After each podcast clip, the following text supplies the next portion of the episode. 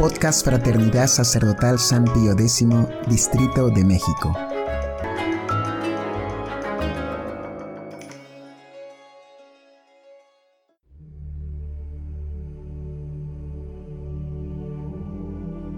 Hojita de Fe número 91. Cuarto artículo del credo. Padeció bajo el poder de Poncio Pilato. Fue crucificado, muerto y sepultado. El conocimiento de este artículo es necesario para que los fieles, movidos por el recuerdo de tan gran beneficio, se entreguen a la contemplación del amor y bondad de Dios para con nosotros.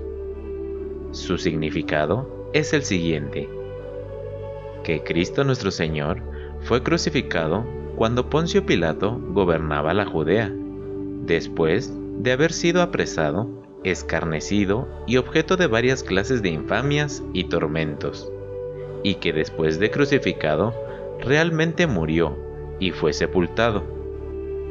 Como es su costumbre, el Catecismo de Trento pasa primero a exponer las palabras del artículo, para ofrecer luego algunas consideraciones sobre el misterio de la pasión, útiles para los fieles. 1. Padeció.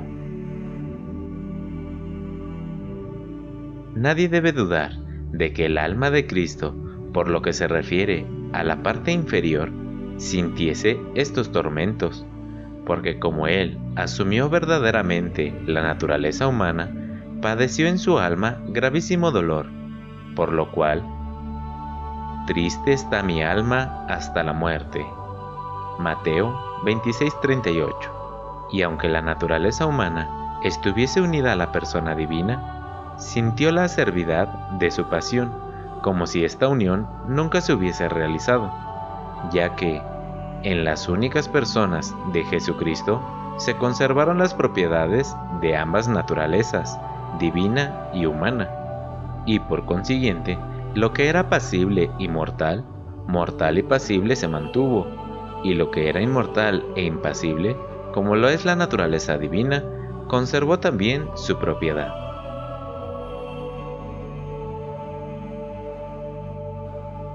2. Bajo el poder de Poncio Pilato.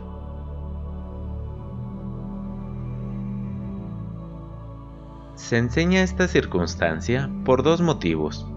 El primero, porque el conocimiento de un hecho tan importante y necesario puede adquirirse más fácilmente si se determina el tiempo en que sucedió. El segundo, para mostrar cumplida la profecía del Salvador, de que iba a ser entregado a los gentiles para ser escarnecido, azotado y crucificado. Mateo 20:19. 3. Fue crucificado. El Salvador eligió sin duda el género de muerte que más convenía para la redención del linaje humano aunque fuese también el más afrentoso e indigno, tanto entre los gentiles, pues estaba reservado a los esclavos, como entre los judíos, pues la ley de Moisés declaraba, Maldito el hombre que es colgado de un madero.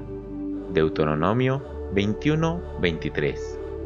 Entre las muchas razones con que los santos padres explicaron las conveniencias de la muerte de cruz, tenemos dos. Primero, Cristo quiso ser maldito por nosotros, como dice San Pablo, para que nosotros alcanzáramos la bendición de Dios. Gálatas 3:13. Segundo, Dios decretó que de donde había salido la muerte, de allí mismo renaciese la vida, y que el que en un árbol había vencido a nuestros primeros padres, en un árbol fuese vencido por Jesucristo nuestro Señor Prefacio de la Santa Cruz. Los fieles deben saber bien los puntos principales de este misterio de la cruz, con los que se confirma la verdad de nuestra fe, pues la religión y la fe cristiana se apoyan en este artículo como en seguro fundamento, y fijo este, fácilmente se establecen los demás. En efecto, Primero, el misterio de la cruz es el más fácil de creer, por lo que mira a nuestra naturaleza, tan esquiva del dolor, pero es también el que mejor manifiesta la sabiduría de Dios, ya que los hombres no quisieron valerse de la sabiduría humana para conocerle a partir de las criaturas y darle culto. Decidió Dios colocar la salvación en la locura de la cruz. Primera de Corintios 1:21. Segundo, por eso, Dios lo anunció en el Antiguo Testamento, por medio de las figuras Abel, muerto por la envidia de su hermano, el sacrificio de Isaac, el Cordero Pascual, que los judíos sacrificaron al salir de Egipto, la serpiente de bronce que Moisés levantó en el desierto, y a través de profecías, especialmente las pronunciadas por dos varones egregios, David, que incluyó en los salmos todos los principales misterios de nuestra redención, e Isaías, cuyos oráculos son tan claros y manifiestos que este profeta más bien parece referir cosas pasadas que profetizar cosas venideras. Tercero, y por eso, también los apóstoles dedicaron todos sus esfuerzos y afanes en someter a los hombres a la potestad y obediencia del crucificado. 4. Muerto. Cuando decimos que Jesucristo murió, queremos decir que su alma se separó de su cuerpo, pues en eso consiste la muerte, pero permaneciendo unidos ambos, cuerpo y alma, a la divinidad. Es una verdad de fe que Jesucristo murió verdaderamente en la cruz, ya que todos los evangelistas convienen en que expiró, y porque siendo verdadero y perfecto hombre, podía morir. Por lo demás, era conveniente que Cristo muriera, para destruir por su muerte al que tenía el imperio de la muerte, el diablo, y para librar de la muerte a los que el diablo mantenía en servidumbre. Hebreos 2, 10, 14, 15. Cristo murió voluntariamente porque quiso. Isaías 53, 7, Juan 10, 17, 18. Y en el tiempo y lugar en que quiso. Lucas 13, 32-33, por donde conocemos la infinita y sublime caridad de Jesucristo, que se sometió gustoso por nuestro amor a una muerte de la que fácilmente podía librarse.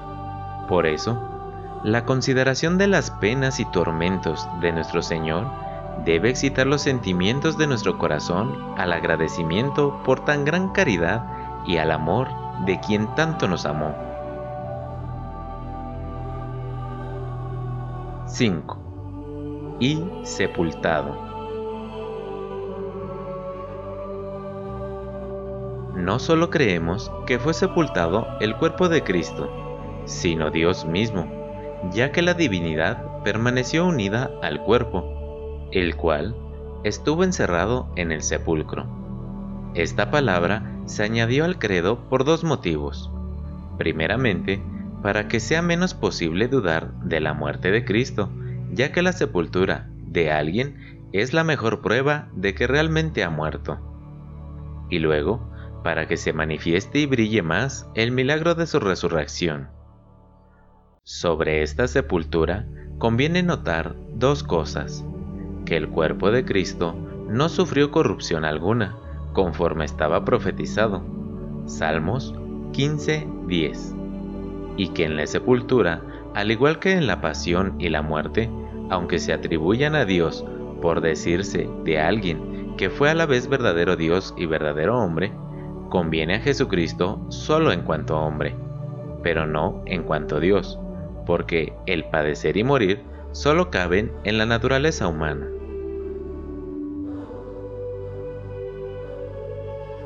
6. Consideraciones sobre la pasión útiles a los fieles.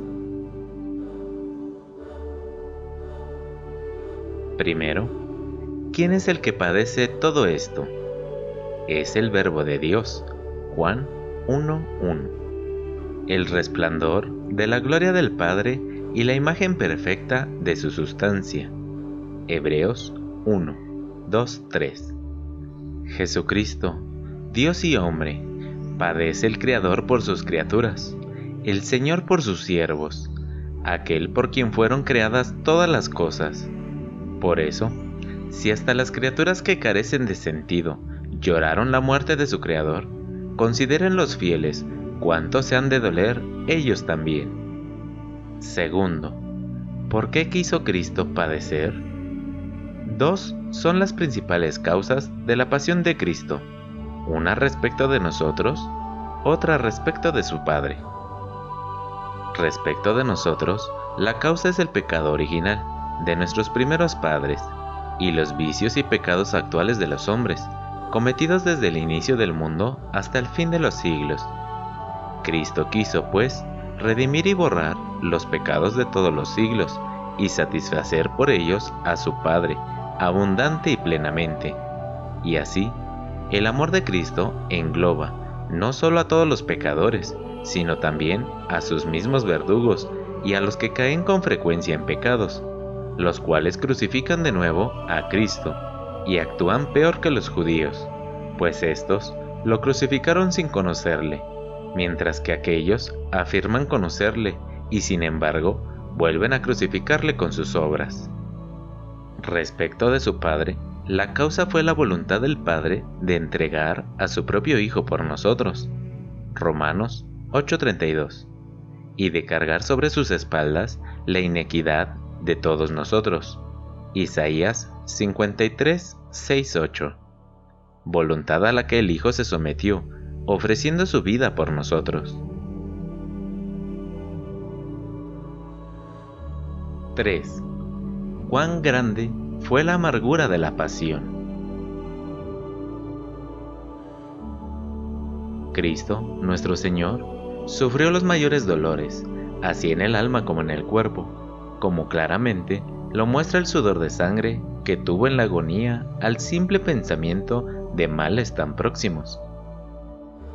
Cristo padeció en su cuerpo, en todos sus miembros, cabeza, manos y pies, rostro, cuerpo entero, por parte de todo tipo de personas, amigas. Unos de sus apóstoles lo traicionaron, otro lo negó, los demás lo abandonaron, y enemigas, judíos y gentiles, autoridades y plebe. El suplicio más ignominioso y atroz de cuantos existían lo primero, por ser propio de los hombres criminales y de perversas costumbres, y lo segundo, por la lentitud en morir, que alargaba el dolor. Y todos estos dolores los sufrió más intensamente que todos los demás hombres, por la perfección de su naturaleza humana y la viveza de su potencia sensitiva. Cristo padeció en su alma, sin querer aceptar en su dolor la mitigación y consuelo interior con que Dios recrea a todos los santos en sus tribulaciones, sino dejando padecer a su naturaleza humana toda la fuerza de los tormentos, como si solo fuese hombre y no también Dios.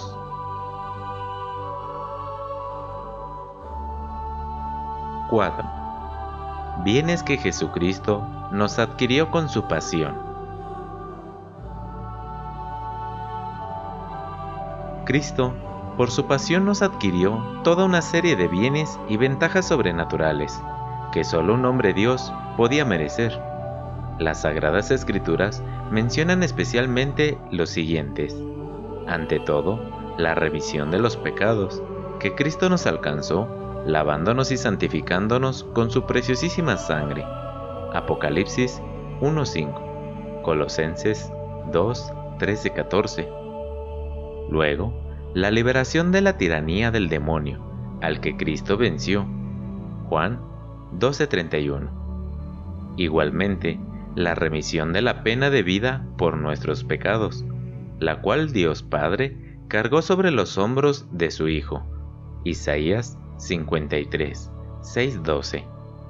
De ahí se siguió la reconciliación con el Padre, al que nos devolvió aplacado y propicio.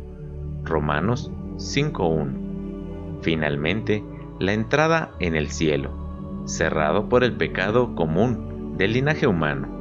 Hebreos 10.19. Y todos estos bienes nos vinieron de la pasión del Señor. Primero, porque esta fue una satisfacción completa y perfecta que Jesucristo ofreció al Padre por nuestros pecados, pagando un precio no solo igual a nuestras deudas, sino que la supera con exceso. Primera de Pedro 1, 18, 19. Segundo, porque fue un sacrificio muy del agrado de Dios. Efesios 5, 2. El cual, al ofrecérsele su propio Hijo en la ara de la cruz, aplacó la ira e indignación del Padre. Gálatas 3:13.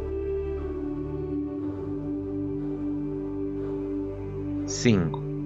Virtudes que Jesús nos dio ejemplo en su pasión. El último beneficio que sacamos de la pasión del Señor es tener en ella ejemplos brillantísimos de todas las virtudes. Paciencia, humildad, caridad, mansedumbre, obediencia, fortaleza en sufrir los dolores y muerte por la justicia y otras. De modo que, en un solo día de pasión, el Salvador practicó en sí mismo, para ser nuestro ejemplo, todas las virtudes que nos había enseñado de palabra en el tiempo de su predicación